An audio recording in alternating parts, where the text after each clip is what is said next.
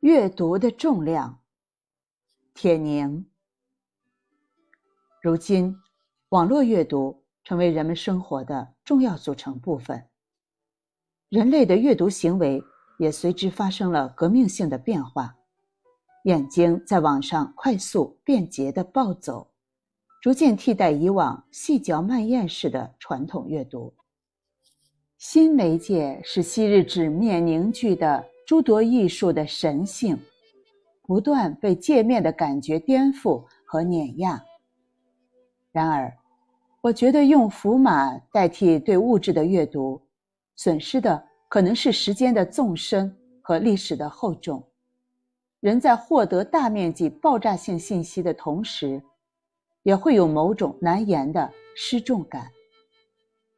之所以这样说，是因为就我个人的经验而言，阅读其实是一种有重量的精神运动。二十世纪七十年代初，我还是一个少年，偷偷读到一本书，是法国作家罗曼·罗兰的《约翰》。克里斯朵夫记得扉页上的题记是这样两句话：“真正的光明绝不是永没有黑暗的时间，只是永不被黑暗淹没罢了。真正的英雄绝不是没有卑下的情操，只是永不向卑下的情操屈服罢了。”这两句话使我深深感动，让我生出。想要为这个世界做点什么的冲动，我初次领略到阅读的重量，它给了我身心的沉稳感和力气。我的一位亲人，在同样的时代背景下，在从城市下放到乡村劳动之余，倚靠在田野中的草垛上通读了《资本论》和《列宁全集》。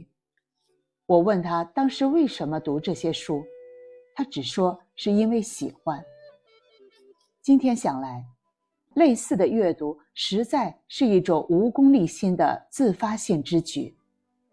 因为自发性，所以也没有预设的阅读期待，那不期而遇的阅读收获便格外宝贵和难忘。难忘的还有一种沉入心底的重量，这重量打击你。既甜蜜又酣畅。